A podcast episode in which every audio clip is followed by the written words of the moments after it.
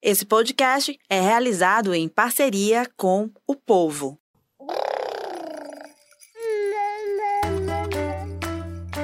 Você ouve agora o MamiCast, o seu podcast de maternidade com informação e leveza. MamiCast, episódio 39. É gordura ou diástase? A gente está aqui hoje com as convidadas, a fisioterapeuta e criadora do método de reestruturação pós-parto, RPP, Olga Vieira. E estamos com a Ana Carla Araújo, que é mãe do João Miguel, de 9 anos, e do João Pedro, de 8 anos, e que foi paciente da doutora Olga Vieira. Olá, aqui é a Sara Oliveira, sejam todos muito bem-vindos e bem-vindas ao MamiCast, seu podcast de maternidade com informação e leveza. Novamente, eu sou a Sara Oliveira, sou jornalista, mãe do Léo e do Cadu, e também sou admiradora do MamiCast. E recebi aí da Raquel Gomes é, essa missão de substituí-la enquanto ela se dedica à Martina, que acabou de nascer, e à Serena. Né? Lembrando que você acompanha a gente ao vivo no Facebook e no YouTube do o Povo e também nas principais plataformas de áudio, Deezer, Spotify, Apple Podcasts, entre outros. Não esquece que curtir a nossa live, indicar para os amigos e seguir a gente no Instagram, arroba Mamicast. E a gente queria agradecer aos nossos apoiadores, o Mamicast tem um oferecimento do Colégio Paulo Freire, Grupo de Parto Humanizado em Fortaleza, bem-vinda. Clube Gestantes e Bebês e Style da consultora e assessora de imagem Mariana Azevedo. Vamos lá então ao tema de hoje. A gente vai falar de diástase, né? Dores na coluna, estômago alto, flacidez, dores na relação sexual, má postura. Você já teve algum desses sintomas? Especialistas estimam que aproximadamente 30% das mulheres sofrem é, com esses sintomas no Brasil e a gente está falando da diástase, que é o nome dado ao afastamento dos músculos da região abdominal para que o bebê possa crescer dentro da barriga da mãe. E apesar de ser algo inicialmente que surge na gravidez, muitas mulheres permanecem com esse afastamento meses até anos depois do parto e necessitam de um tratamento com fisioterapia. Em casos mais graves, quando não tratada, a diástase vai então pedir uma cirurgia. Hoje existe um método criado por uma fisioterapeuta que consegue evitar a necessidade da cirurgia em muitos casos e que não se necessita de equipamentos. É o RPP, a reestruturação pós-parto, e quem vai explicar para a gente é a criadora do método, a fisioterapeuta Olga Vieira. Oi, doutora, tudo bem? Tudo bem, eu sou Olga Vieira, a mãe da Fabrícia, da Maria Júlia, da Isabela e do Arthur. Pronto, são quatro, tem são que constar quatro. mesmo. É comp comp comprovadamente, né, comprovado. É. E estou muito feliz de estar batendo esse bate-papo sobre esse assunto que eu amo e que é de suma importância para todas as mulheres, né, que é o pós-parto, a diastas e as disfunções que são muito negligenciadas nesse período. É, a gente vai tirar todas as dúvidas hoje. A gente estava conversando aqui antes de começar a gravar e há realmente muita falta de informação. E o, o MamiCast é muito isso. A gente leva informação e, e potencial para as mulheres e para as mães, né? Ana Carla, muito obrigada também. Bem-vinda.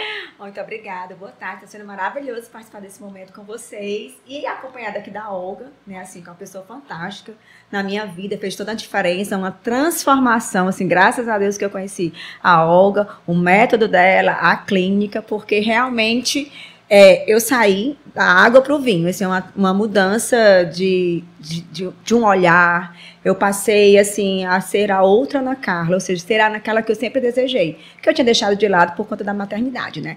E a só para o, o, Joãozinho tem nove e o Miguelzinho tem três. Ah, é nove anos, João é, Pedro, né? São falei, três. É. E foi depois do Miguelzinho que eu descobri, né? Assim, realmente fui para a clínica aí comecei todo um processo de transformação para ser hoje a, a, Ana Carla. É, e as imagens a gente também estava vendo as imagens são realmente bem impactantes assim o antes e o depois, para nós, mulheres e mães, faz muita diferença. Doutora, eu queria que a gente começasse, na verdade, é, explicando o que, que é diástase, que e isso é algo eu não sabia, eu já ouvia falar, eu achava que ah, a minha barriga é, tá, é molinha lá embaixo, mas não sabia o que, que era. O que, que é a diástase de fato? Uma das primeiras coisas que eu acho interessante falar é que diástase não é uma condição apenas de mulheres que passaram por um período gestacional, tá? A diástase ela pode acometer homens e mulheres e inclusive mulheres que nunca passaram por um período gestacional.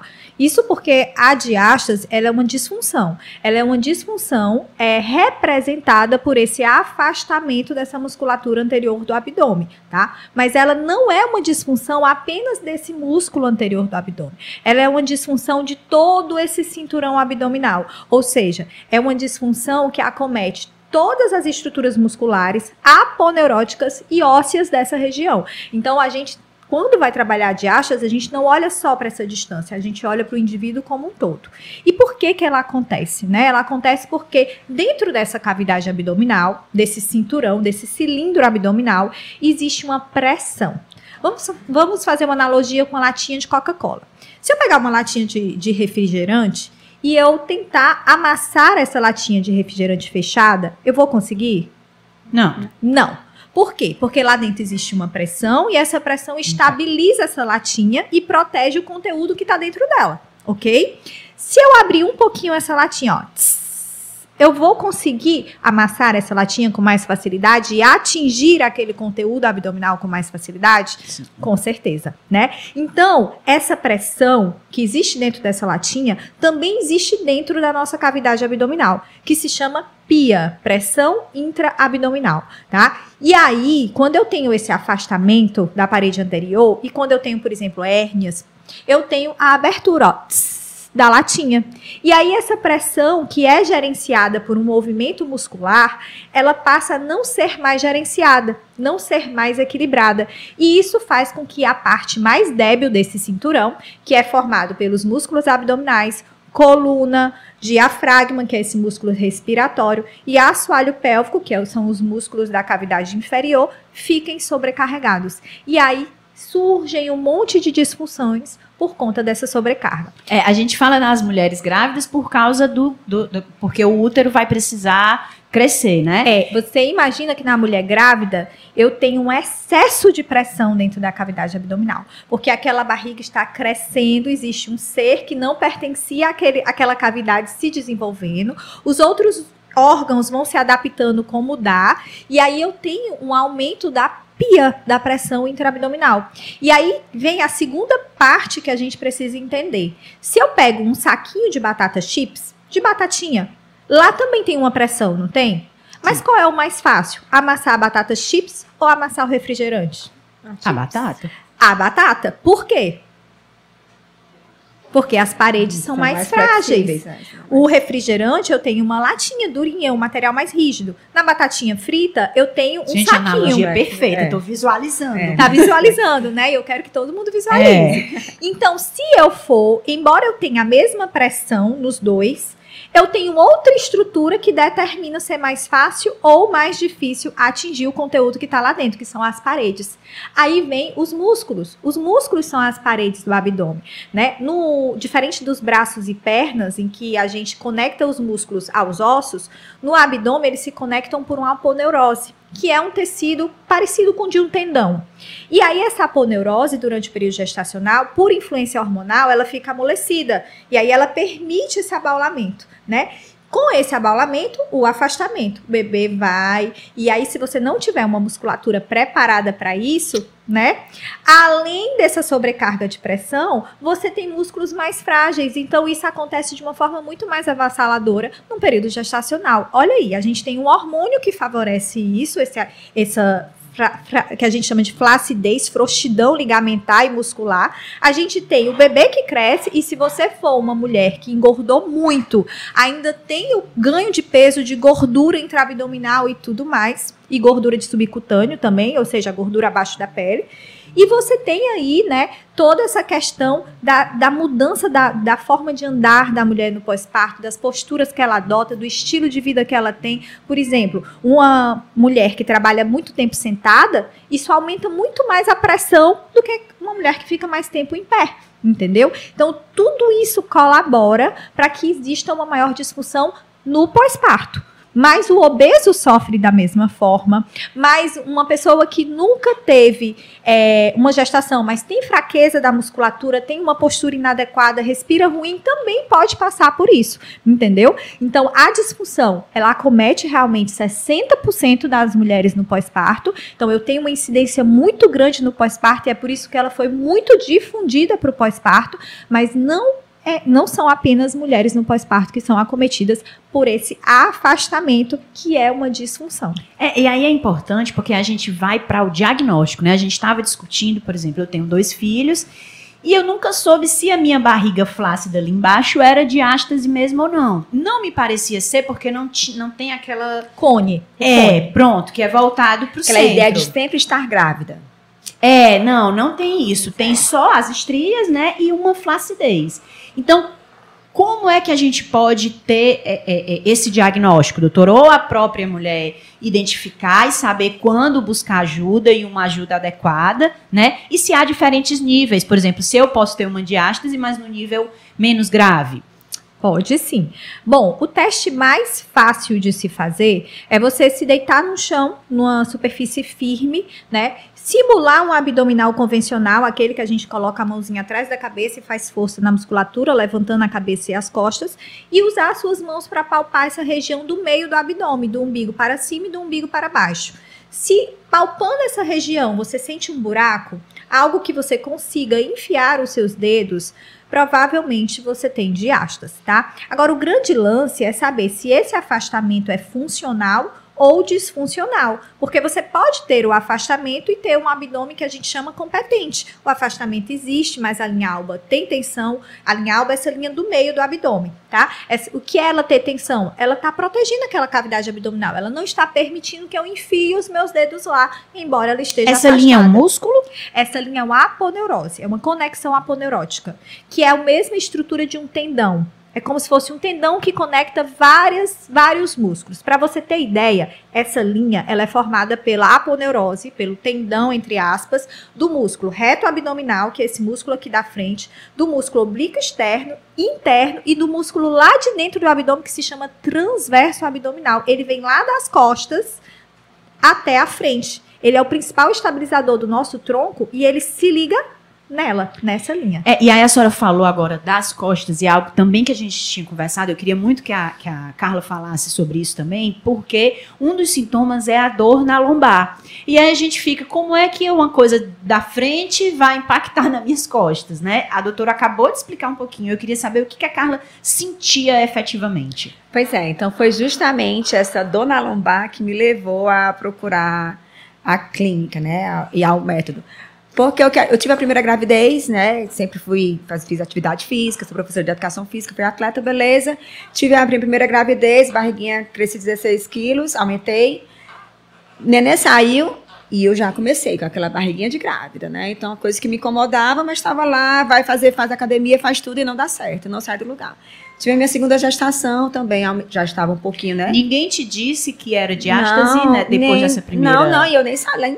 Ok, aos oito anos atrás, você nem sabia o que, que era. E eu sou da área da educação física. Então nem passava na minha cabeça essa possibilidade de diástase. Você só pensa que o que é gordura, então malha, faz aeróbico, faz isso, faz aquilo, faz dieta, faz tudo. Você só se culpa, e né? Nada, é. E a barriguinha de grávida. E a barriga, esse menino, esse negócio não sai. O buchinho não sai. E todo mundo, é quantos meses você tá? Quantos meses você tá? Gente, é muito chato, né? É horrível você chegar no canto e pensar perguntar quantos meses você Não tá. pergunte isso pra mulher. É verdade. Ou então, ou então, pior ainda, dizer assim, por favor, você é prioridade, pode ir lá pra frente. É pior ainda. Mas tudo bem. Aí, né, a segunda gravidez, eu já tava, né, já desleixada, acima do peso, né, deixando um pouco de lado, vivendo para os filhos, engravidei, beleza. Quando o Miguel nasceu, pronto, aquele peso enorme, gigante, aquela barrigona, né, barriga imensa de gêmeos, que não tinha gêmeos, só tinha um. E aí pronto, eu né? fiz não... essa pergunta péssima Pois é, também. né? Ela Foi me mostrou a foto e foi eu disseram um. dois. Não, só um. E aí aquela barrigona e nada, e você deixando de lado, e deixando de lado, e deixando de lado. Até o dia que o quê? Eu comecei a me levantar da cama sem conseguir. Eu, mamãe, por favor, me ajuda. Porque eu não conseguia mais me levantar da cama sem sentir dor na lombar. Isso Ah. depois de quanto tempo do segundo filho? Isso eu já estava no segundo filho, foi mais ou menos uns seis, sete meses do Que segundo ele já tinha filho, nascido, que Ele né? já tinha nascido. Né? Eu já tinha, aí eu já tinha começado a ouvir falar sobre a diástase, mas também nunca procurei, porque na minha cabeça eu não tinha, eu só tinha gordura. Né? Então foi quando eu fui para o médico, né, o ortopedista, eu fui lá pensando, né, alguma coisa na coluna, talvez esteja com né, alguma coisa. Não, ele disse aqui, olha, você tem que procurar um tratamento específico, porque aqui você tem, pode uma possível hérnia, você tem problema de diástase e você precisa tratar. Eu não consigo cuidar de você, só vai melhorar quando você, né, assim, buscar um, um tratamento correto. E a dor era para se levantar? Quais eram os outros movimentos que então, você sentia? Então, assim, todas era levantar da, levantar da cama, sentar, fazer esse movimento de agachamento, eu não fazia mais, porque você sente uma dor, uma, uma dor fina aqui na coluna, assim, meu Deus do céu, o que é isso? Então, você mobilidade Aí você, a, a, a, impressão que você tem é que você está perdendo a sua mobilidade. Isso é desesperador, quando você não consegue mais fazer determinados movimentos sozinha. Aí junta a parte estética com a parte funcional, de fato. Não, né? aí, pois é. Com aí, o pós-parto. Com o pós-parto. Pós, isso, menino pequeno, né? Dois. Não, e detalhe, Ressaltar. pandemia, tá? Porque com seis meses nós entramos em pandemia. Fecha tudo, fica dentro de casa, você é isolado, então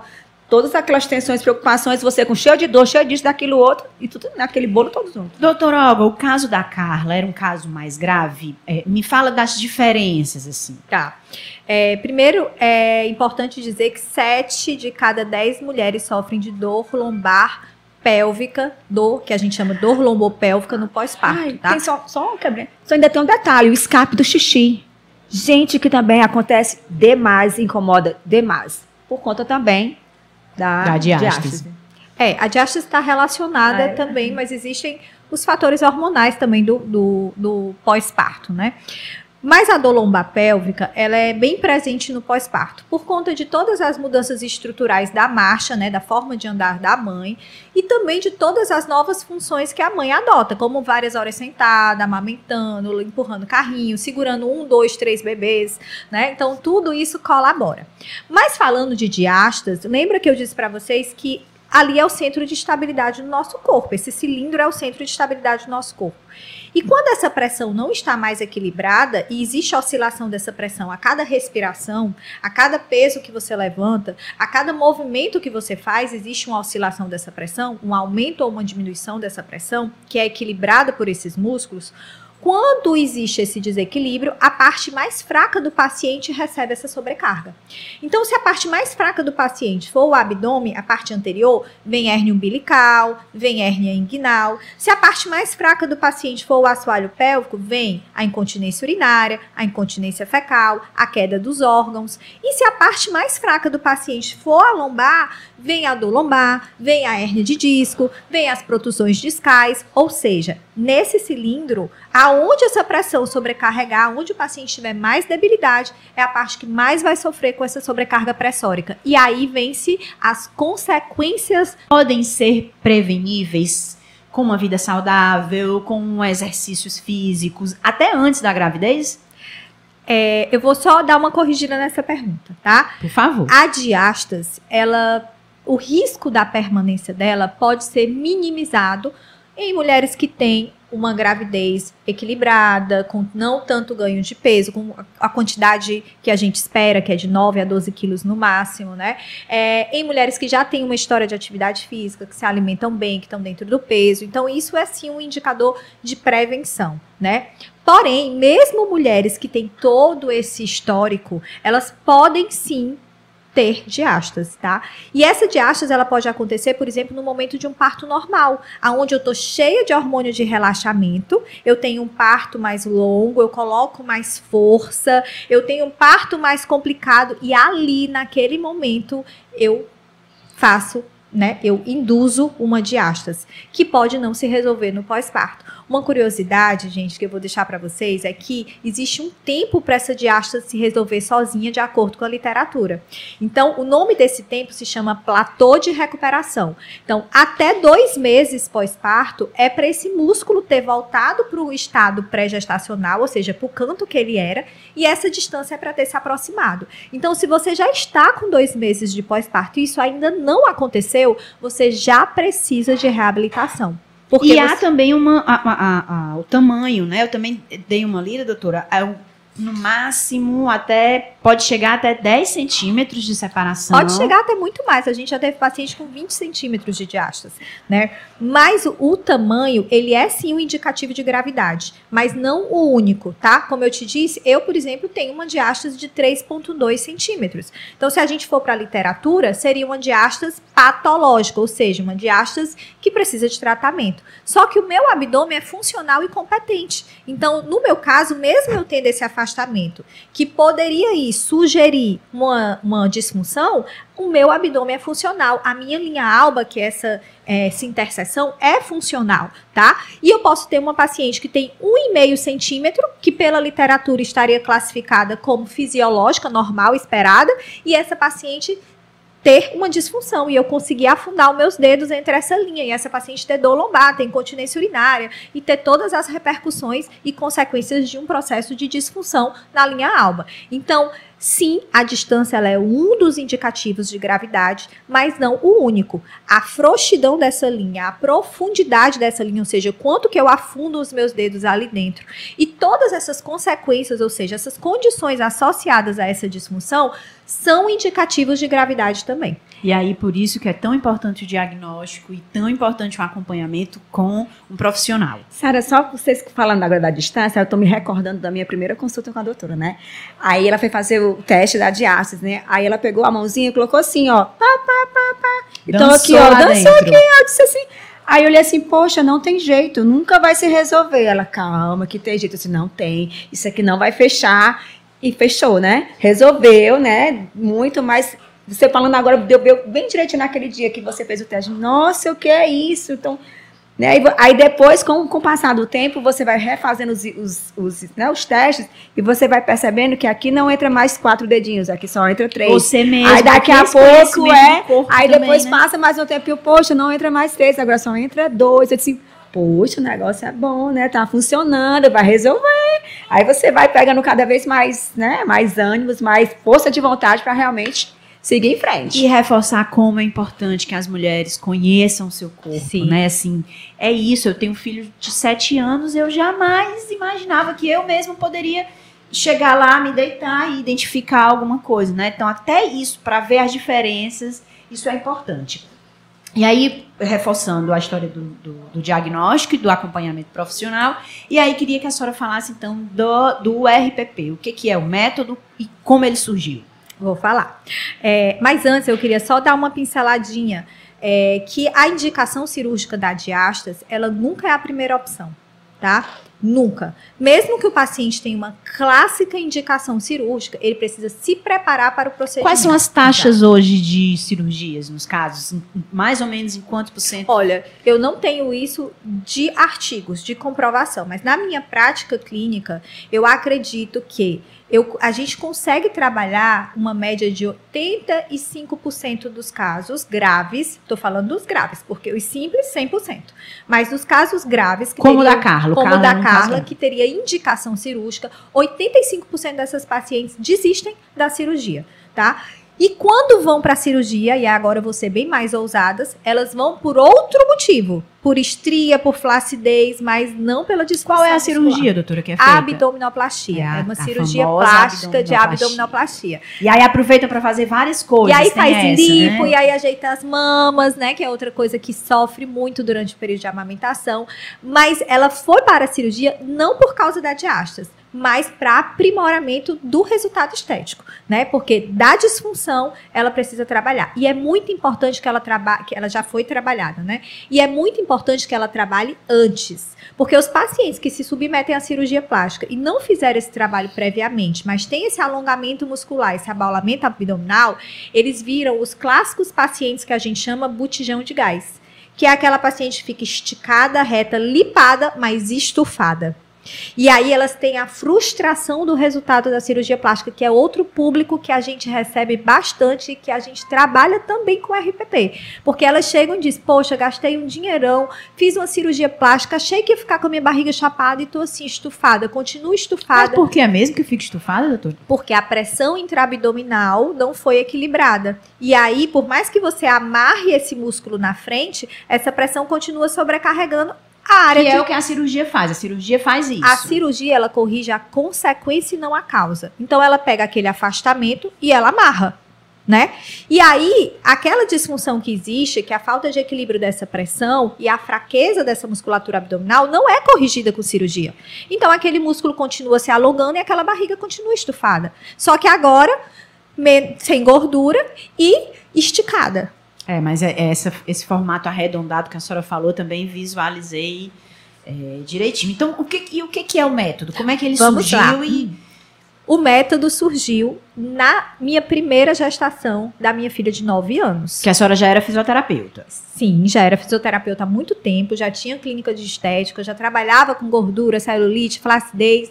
E aí, quando eu tive a minha primeira filha, a Maria Júlia, foi uma grande frustração para mim. Porque eu era bailarina, eu tinha uma clínica de estética com todas as altas tecnologias no mercado, né? Eu fazia atividade física incansavelmente, minha dieta era seguida à risca e eu já estava seca, caquética, mais magra do que eu precisava estar e a minha barriga continuava estufadinha. E aí eu era a pochetinha que era a chama pochetinha, o abdômenzinho inferior, aquela barriguinha. E eu fazia tudo que eu tinha de disponível na clínica, e eu fazia dieta, e eu ia no nutricionista, e eu já tava no zero carboidrato, eu já tava tão magra que as pessoas já estavam dizendo que eu estava com um aspecto mais cadavérico, né? Achando, me perguntando sempre se eu estava cansada, cansada, cansada. Eu não estou cansada, estou magra. Mas, qual- Até quando a gente emagrece É, se você achar problema, ruim, É, gente. e aí o que que aconteceu? Meu marido era cirurgião plástico. Então eu cheguei pra ele e disse: amor, é o seguinte. Você tá vendo aí, já tem seis meses que eu, que eu tô nessa dedicação, tudo, essa barriga não sai de mim. Eu sou uma pessoa que eu gosto de usar roupa justa, eu gosto de usar vestido justo. Isso tá fazendo mal pra mim. Eu quero fazer uma plástica. E aí ele me, ele me avaliou e ele disse assim: amor, não tem gordura pra eu tirar? Não tem flacidez pra eu tirar, pra eu tratar aqui, pra eu remover excesso de pele. O que você tem é diástase, que é esse afastamento da musculatura. Isso aí só se resolve com abdominoplastia. Mas eu não acho que vale a pena pra você, porque você não tem gordura, não tem flacidez. Eu vou abrir sua barriga, mudar seu umbigo, costurar. E outra coisa, eu ainda quero ter mais filhos. E eu pensando assim, você, né? Porque Eu não, não Quantos filhos a senhora tem hoje, Quatro, doutora? ele Ah, ganhou, ele ganhou. Mas de qualquer forma, é, no primeiro, eu tava assim, com seis meses pós-parto. Da primeira, que é aquele desafio, né? Que é aquela coisa assim que você fica assim, meu Deus, o que foi que eu fui inventar? Como é possível? Aí você fica naquele dilema de amor e ódio daquele momento, né? Porque é um dilema, ninguém tem coragem de falar sobre isso, né? Mas é um dilema. Eu, eu ficava todo tempo me perguntando, meu Deus, cadê aquela maternidade maravilhosa que o pessoal disse que eu ia romântica, né? De viver? romantismo não tem nada. de- de- porque eu tava ainda no momento em que eu botava a menina no peito, eu chorava, ela chorava, né? Peito Vamos ferido, sangrando, vamos chorar juntas, né? A eh, assim, a noite não passava, o dia não passava. Eu, uma pessoa que sempre trabalhei de manhã, de tarde, se precisasse de noite, eu tava ali confinada no meu apartamento, a ponto do meu marido levar a chave do carro para eu não poder, para não fugir, né? Para eu não sair correndo. Então, é, naquele momento, naquele turbilhão, ele, ele me dá aquela notícia de que não tinha jeito, que era melhor eu esperar ter os outros filhos, e eu calculando assim, quanto tempo eu vou esperar, né? Que era melhor eu esperar Vamos ter logo. Aí entra no que a Carla falou, vamos ter logo Vamos ter logo, filho. né? É. E eu, de jeito nenhum. Do outro filho agora não tem menor condições. Eu- então, assim. E aí, eu, como uma. Eu sou pesquisadora, sou professora universitária, né? Então, como uma pesquisadora nata, eu comecei a dizer: não pode. Se é músculo, se é aponeurose, eu sou fisioterapeuta. Tem que ter jeito. Não é possível que É, só tenha jeito a cirurgia. mesmo? Então eu comecei a pesquisar, assim, incansavelmente, aproveitei essa matéria, os minutinhos que eu tinha, assim, né? E ficava lá no computador e pesquisando. E aí eu achei umas gringas, né? Uns, uns vídeos de umas é, pessoas de fora do Brasil que mostrava a barriga maravilhosa, a barriga destruída, a barriga maravilhosa, a barriga destruída. E aí eu comecei a seguir e comecei e descobri essa técnica do hipopressivo, né? E aí eu disse, Técnica do. técnica hipopressiva, que é o do vácuo abdominal. E eu disse, eu preciso. Aí eu comecei a fazer junto com essas influenciadoras. E comecei a ver mudanças no meu corpo. E aí eu disse, é, vou fazer isso nos meus pacientes também, né? Vou começar a testar isso nos meus pacientes, fazer uma pesquisa, pegar uma amostragem aqui dessas mulheres que têm essa disfunção. Baixei tudo que era artigo e revisão científica que tinha sobre diastas. Vou começar a fazer nessas pacientes aqui. Separei um grupo de 10 pacientes e comecei a fazer nas pacientes e os resultados foram escandalosos. Aí eu disse: não, agora eu preciso ir lá nesse país fazer essa formação. E aí, com 10 meses da Maria Júlia, eu cheguei, amor, eu preciso ir preciso ir, preciso fazer. E eles, como assim? Tu vai deixar a menina? Vai... Não, a gente leva a menina, eu levo você. Eles, não, eu, eu não vou, eu vou e aí eu fui para Vigo, na Espanha, e passei um mês lá fazendo uma formação completa de hipopressivo de todos os níveis. Voltei apaixonada e comecei e fui convidada pela Espanha para ajudar a difundir o método pelo Brasil. E aí me juntei com mais três profissionais e nós passamos três longos anos difundindo o método pelo Brasil. Eram três personagens, três educadoras físicas e eu fisioterapeuta. Como o meu foco sempre foi de astas, né? E, e era novo o hipopressivo no Brasil, a gente recebeu muito ataques de profissionais, de pessoas contra, como é que é um negócio que abre as costelas, é, é, aproxima a distância, um negócio que afasta as costelas, faz é afastar a distância. E aí eu tinha, como fisioterapeuta e pesquisadora, que rebater com argumentos científicos tudo isso que estavam falando. E fiz isso a cada crítica que foi é, gerada. E isso me fez ter clareza de outras coisas. Por que que é Vamos explicar então o que, que é a técnica. Vou já né? chegar tá, nela. Tá. E aí começou a me, é, eu comecei a ter clareza de outras coisas, porque eu tinha pacientes que tinham resultados, como o meu, fantástico, e eu tinha pacientes que não tinham resultado. E naquele paciente que não tinha resultado, eu disse, por que que nesse paciente eu não tenho resultado? Que aí vem aquilo que a gente estava conversando dos tipos da diastas e dos tipos de disfunções associadas a ela. E aí eu comecei a estudar outras técnicas, encontrei uma técnica na França que se chama Degasguet e fui também fazer fazer essa formação. Né? E aí, quando eu fiz essa formação dessa técnica, eu associei o hipopressivo a essa técnica. E aí eu comecei a melhorar meus resultados nesses pacientes desafiadores, mas faltava algo. E aí, nesse faltar algo, estudando técnicas de estabilização de tronco, técnicas respiratórias, eu associei a uma outra técnica internacional que se chama bracing também. Então, como boa pesquisadora, eu organizei isso de uma forma metodológica e que pudesse ser reproduzida por profissionais. E aí fundamentei, documentei e criei o método de reestruturação pós-parto. E me foquei em formar profissionais, porque sim, eu acredito que esse tratamento é um tratamento que merece ser feito e acompanhado por um profissional exatamente por todas essas nuances que tem e por todas essas peculiaridades peculiaridades que são muito individuais. E é esse olhar individual de cada mulher que faz você ser assertivo e entregar resultado. Então, é uma metodologia da associação dos hipopressivos, dos exercícios respiratórios, dos exercícios de core, dos exercícios posturais. Eu organizei isso de uma forma metodológica, criei um método e hoje eu já formei mais de 5 mil pessoas pelo mundo. Eu tenho alunas profissionais no Japão, no Canadá, na Angola. E, é, e aí, esse foi o meu grande lance, porque essa era a forma que eu tinha de, a, de atingir o máximo de pessoas possíveis através dos profissionais. Fisioterapeutas, os profissionais são educadores físicos, educadores físicos fisioterapeutas, fisioterapeutas, atuam nessa área. E o que é essa técnica hipopressiva? Eu, eu vi alguns vídeos, são fitas que chama, hein, doutora? É, é são fitas Não, que são coladas? Aí são, um ali são os tapings. Os tapings, os tapings. É, é, um acessório que a gente também pode usar nesse tratamento. Mas a técnica hipopressiva é um exercício respiratório que veio de um exercício da yoga chamado Dhyana Bandha, que é o vácuo. É aquele abrir as costelas e colocar a barriga lá dentro, como se você estivesse criando um oco na cavidade abdominal. Então, isso é uma técnica respiratória que envolve várias técnicas posturais para se chegar nesse processo de vácuo. E nesse momento, qual é o grande objetivo dela? Trabalhar os músculos profundos e de fechamento do abdômen. É treinar aquele mecanismo que a gente falou lá do começo de equilibrar a pressão intraabdominal. Pela respiração. Pela respiração. Pela resposta automática. Entendeu? Então, o grande lance do hipopressivo é que a gente treina essa resposta automática de equilibrar essa pressão intraabdominal. É por isso que a gente diminui a cintura, a gente baixa, baixa o abdômen, e é por isso que essa técnica ficou conhecida como a técnica da barriga negativa Então, a- o, o tratamento é, é- é- são essas- esses exercícios São esses respiratórios. exercícios Há uma respiratórios. sequenciazinha. Existe uma sequência, existe os, a gente começa pela fase 1, que são os exercícios respiratórios, é como se a gente estivesse devolvendo a consciência da mulher ao seu corpo, porque tem mulher que nem respirar sabe corretamente, né? Pra você ter ideia, às vezes na primeira aula a pessoa fica tonta de tanto Sim, respirar. a yoga faz isso muito. É, também. porque você começa a respirar pela barriga, né? Você quer só. A impressão quando eu- isso lembrando das minhas primeiras aulas, né? Respirar aí, você a barriga enche, a barriga seca. Não, não é pela barriga. Você tem que respirar de forma consciente. Pra abrir o peito. Eu disse, não, mas não abre o peito, só abre a barriga, só, só sobe a barriga. Só Tá tá até você, até você entender. Essa questão da respiração, e aí eu vou dar um, um brinde pra todo mundo que está escutando a gente. Vai na frente do espelho e observa se você respira pela barriga. Se você inspira ins- insuflando a barriga e se você expira esvaziando ou expira insuflando, ou solta o ar insuflando a barriga. Lembra lá do balãozinho de aniversário de criança, tá? Vamos lá. Esse é balãozinho massa. de aniversário de criança. Se você enche o balãozinho uma vez, ele tende a voltar pro tamanho dele, não tende?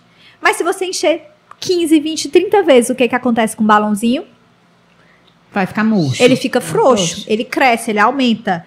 E aí, a mesma coisa na nossa barriga. Imagine quantas vezes você respira por dia e você tá lá, ó. Enche o balão, seca o balão, enche o balão, seca o balão, enche o balão, seca o balão. Aí tem um princípio, né, que diz que quanto maior a complacência, ou seja, quanto maior você estica, menos você consegue voltar para o tamanho.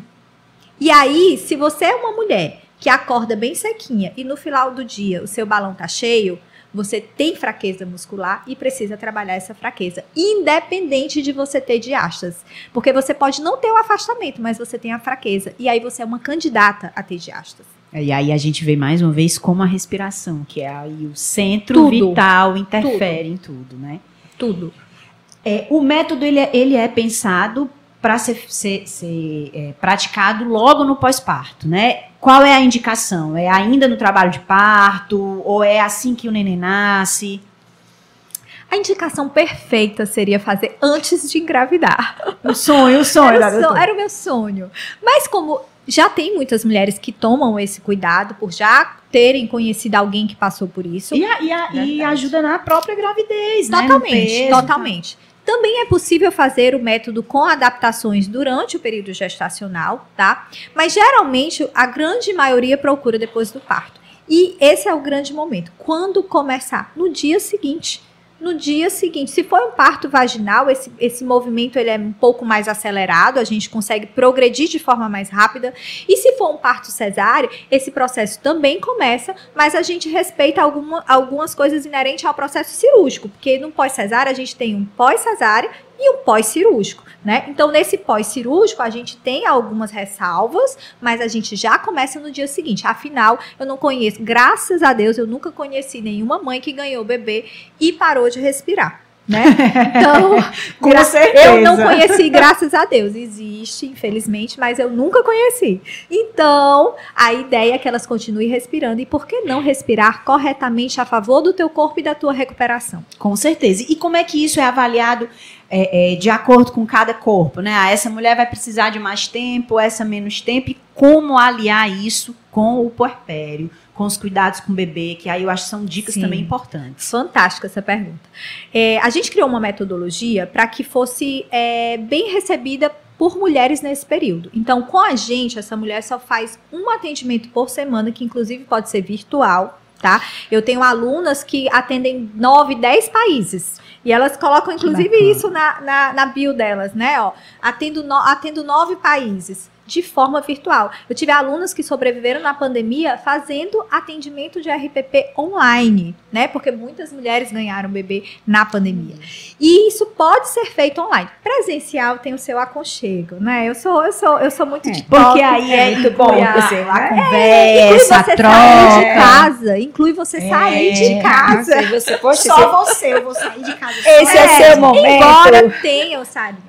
Tem mulheres que levam o bebê, levam a babá, o bebezinho fica ali do lado, não tem nenhum problema. O importante é viabilizar. Então, com a gente, ela só faz uma vez por semana. E aí, aquelas instruções que a gente passa uma vez por semana, aí vem o grande lance. Ela vai seguir todos os dias. Tem que seguir, viu? Tem que seguir, Tem que seguir. disciplinadamente. E aí a gente também entra na vertente da neuroeducação. Que é isso, Olga. A gente está a gente tá é, ensinando ao corpo algo novo, né? E aí o nosso cérebro ele aprende por emoção ou por repetição. Então, qual a idade do teu filho, Sara? No, nove? Sete. Sete. Se eu perguntar o dia do nascimento do seu filho, é capaz de você me dizer a roupa que você vestiu, quem foi que você para maternidade, o que, que você deu de lembrancinha, qual foi a maternidade. É capaz de me dizer até o nome da enfermeira, né? De- porque aquele, naquele momento você aprendeu por emoção. Mas na maioria das vezes, e por mais emocionante que seja fazer os exercícios do RPP, não vai ser assim que você vai aprender. O seu corpo vai aprender repetindo, Corpo é repetindo, disciplina, repetindo, né, repetindo, até criar o hábito. É como dirigir. Quando você começa, ai meu Deus, cadê? Primeira, segunda, pisa no acelerador, pisa na embreagem, Verdade. ajeita o retrovisor, bota o cinto. Depois você faz isso, se maquiando, atendendo o celular, brigando com o menino. Faz, É. cara. Mas, é, no começo é bem difícil, porque é complicado você parar, entender, respirar, fazer o exercício, lembrar a posição, a mão, encaixa, isso aqui. É muita informação. Aí depois, aos poucos, você vai percebendo que é necessário. Porque quando, né, de vez em quando, no começo, a gente enrola, né, faz só uma vez. Olha, orientado 15 minutos por dia, tais, tais, tais posturas, né? Porque quando tem esse atendimento na se- semanal, olha, você tem que fazer tantas e tantas repetições, pelo menos 15 minutos, duas vezes por dia, ou três vezes, essas e essas. Então você começa a fazer o primeiro, né? Aí você tá massa. Depois vai passando o tempo, vai esquecendo. Aí quando você volta, poxa, já perdi aquele começo. Aquele pedacinho que eu comecei a ganhar, que eu vi que já estava mais consciente, o, o músculo já estava começando a responder. Aí se você não continua, né, a- direitinho como a orientação, aí você percebe que você está voltando de novo. Então, aí, então é, é- E essa Mas aí pergunta qual é, é, o desafio? ótima. É o cansaço ou é o, o- a, a repetição? Assim, qual é o desafio Acho que é senhora tudo nota? junto e misturado, É, né? Sara. É o cansaço, é a repetição, é você ter que ter a disciplina. O exercício não é um exercício como, Não por é. exemplo, um exercício aeróbico, um, um exercício ativo, é um exercício que você não consegue fazer mais nada, só ele, porque você tem que se concentrar, se concentrar na sua respiração, se concentrar no seu corpo, então você tem que parar para olhar para você. você. E tem muitas mulheres que nesse momento choram, que acabam trazendo, porque ela para, ela para para olhar para ela, né? E aí vem todo aquela, aquele lance do emocional envolvido nesse momento. Mas uma coisa interessante que a Carlinha falou é que se você parar, você regride. E aí muitas mulheres perguntam assim, eu costumo até dizer que o RPP tem garantia vitalícia. Doutora, me diz uma coisa, se eu parar, volta? Aí eu volto a pergunta para a mulher. Se você malha, fica com a bunda maravilhosa, uma perna bem torneada, a gente está falando da mesma estrutura, músculo e aponeurose, tendão. Se você parar, você perde. Ah, sim, uma semana que eu parar de academia, minha bunda já murcha, minha- minhas calças já ficam frouxas. A gente está falando da mesma estrutura. Então, sim, o que você aprendeu aqui, você vai fazer para o resto da sua vida. Só que com menos assiduidade, com menos tempo, você vai fazer isso como um aquecimento na sua academia. Então, quem me segue sabe que todos os dias eu posto fazendo na minutinhos, academia. É, na academia, por quê? Porque é o meu momento de lembrar para o meu corpo o que é certo, o que é funcional. Porque a gente tem várias coisas ao longo do nosso dia ensinando errado. É o celular, é o jeito que a gente senta, é o segurar do menino aqui do lado do, dos quadrinhos. é, totalmente encaixa Então, aqui. assim, a gente passa o tempo todo dando feedbacks negativos para o nosso corpo. E a gente tem que lembrar de dar mais feedbacks positivos do que negativos, porque ele vai automatizar o que a gente mais faz. Se a gente mais faz o ruim, ele automatiza o ruim. Era muito comum a gente ver idosas com a barrigona estufada, toda enroladinha. Hoje as idosas estão ficando mais esticadinhas, retinhas, exatamente por isso, porque a nossa tendência no processo de envelhecimento é esse, é emborcar, estufar a barriga, é perder esse tônus, que é esse estado de pré-contração muscular de repouso, né, em repouso. Então, assim, é, a gente vai continuar ensinando para o nosso corpo e estimulando o nosso corpo a fazer o certo. E aí também não adianta só fazer os exercícios maravilhosamente bem e continuar sentando errado, dando de mamar pro É, eu bebê ia errado. perguntar também que casa, por exemplo, com a atividade física, já que trabalha junto Fa- com os profissionais. fazendo musculação de forma errada, né? Então, lembra, o corpo automatiza o que você mais faz, porque o nosso cérebro quer poupar energia. Então, faça mais certo do que errado, né? Então, sente corretamente, que vai ter um momento que o correto vai ser o seu normal. Respire corretamente, que vai chegar o momento que respirar corretamente é natural. Entendeu? É possível também, né? É Às vezes a gente acha possível. que não é, né, Carly? É possível. E é engraçado é que assim, depois que você já começa realmente a manter os exercícios na sua rotina, né? Que quando você recebe alta do tratamento, você olha, você recebeu alta, né? Porque a vontade Ela- que a gente, ela ela, é não aceitou. revoltada Eu sou revoltada, né? alta, É porque, né, chega um momento que diz, não, não tem mais o que fazer aqui, né? Vai-se embora. Recebe alta, assim, olha, é. Olha, você recebeu alta, mas é assim, é pro resto da sua vida, amém, os seus cinco minutinhos, né? E aí você tá lá e você, né, com o passar do tempo, você vai percebendo que a barriga vai entrando, que as coisas vão melhorando, que os músculos vão se alinhando e que você tá vendo a diferença. Aí quando você vai pra academia, que você vai fazer um exercício, nunca mais você faz o exercício do mesmo, jeito. jeito. Porque agora, poxa, peraí, tem calma. Eu tenho que pres- me lembrar, tenho que parar. Aí você começa a parar para pensar sobre o movimento que você está realizando e conscientemente fazer todo aqui o trabalho aqui, ó. Na barriga, puxou, cravou, deixou presinho aqui, pronto, agora eu vou. Então você passa a ter uma consciência e você não vai voltar de novo a fazer o que era. Porque se você relaxar lá, tá, estufa a barriga. Mas não, não é assim não. É que o que, eu mais, o que eu mais me impressionei da nossa conversa é essa possibilidade de difundir. Né? Quando você ensina uma mulher a olhar o seu corpo, a treinar o seu corpo para o seu próprio bem, isso é fantástico, né? É, e aí é esse espírito que eu acho que move muito a doutora Olga, muito. Demais. E que eu queria que a senhora falasse, a gente estava já pertinho de terminar, mas é, da importância de difundir isso, da importância de que um dia isso chegue ao SUS, né?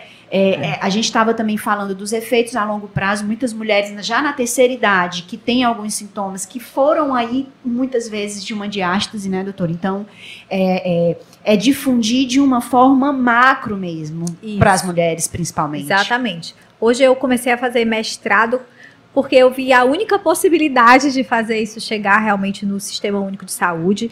Na minha opinião, é, do jeito que é do bebê. E se esquece que essa mulher passou por toda uma alteração funcional, emocional, to- por todas alterações hormonais que merecem ser trabalhadas e reabilitadas para evitar as consequências disso, que são as doenças que podem vir por conta disso incontinência urinária, incontinência fecal, a queda dos órgãos, a dor lombar, né, as disfunções posturais.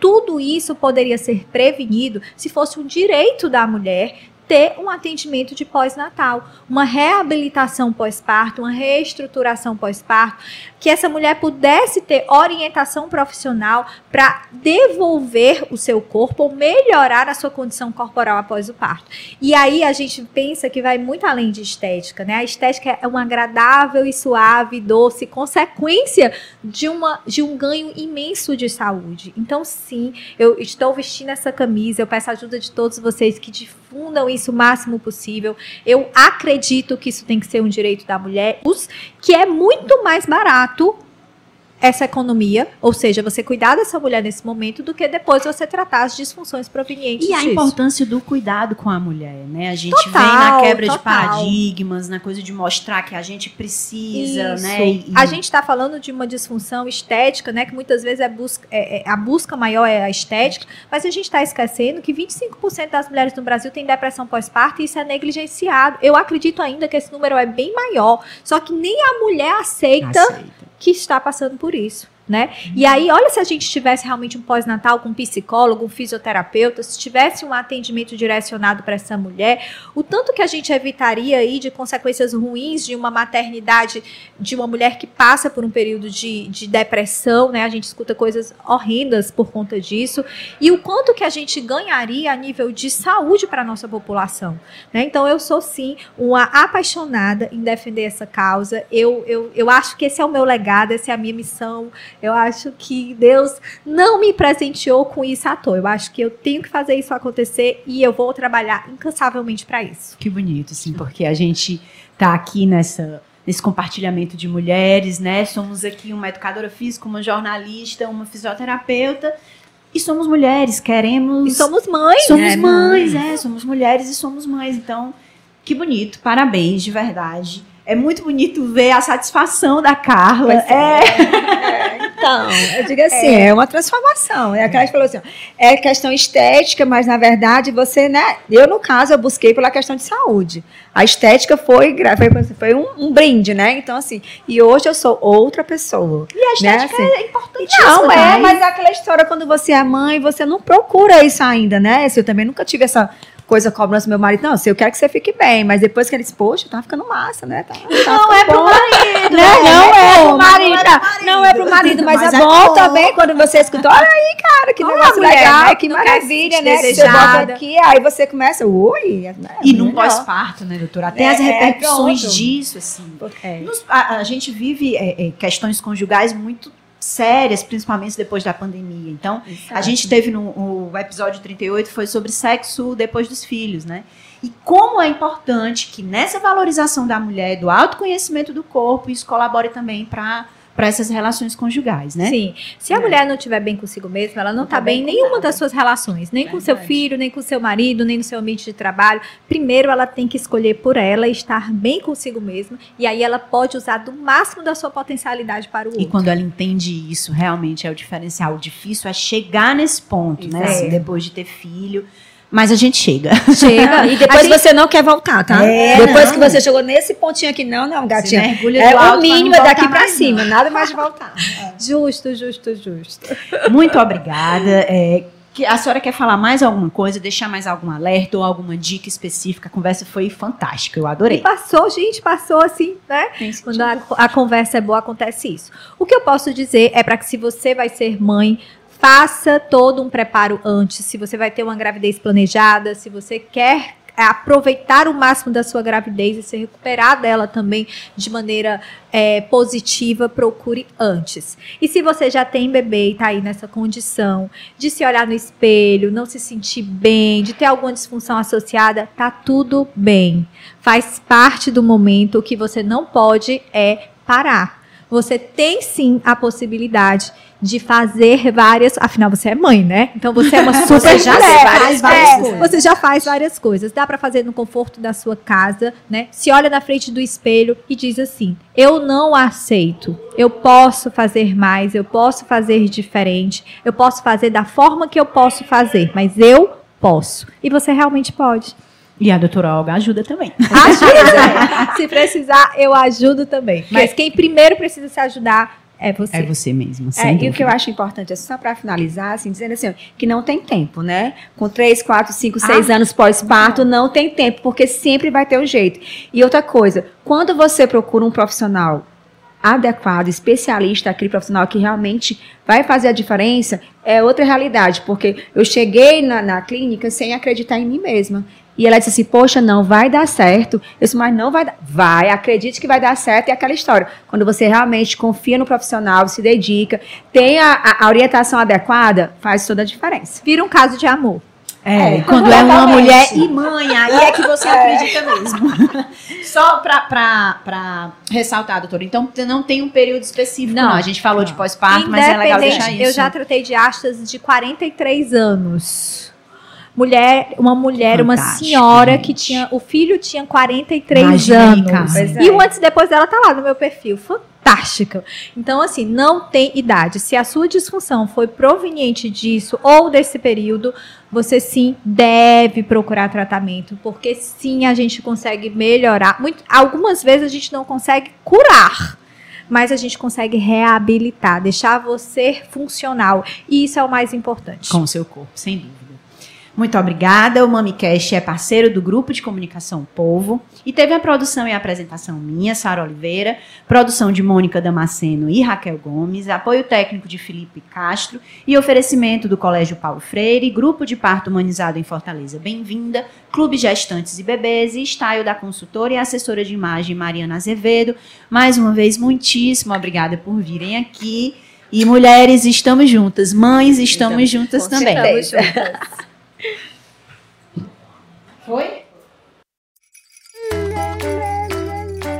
Você ouviu o MamiCast, o seu podcast de maternidade com informação e leveza.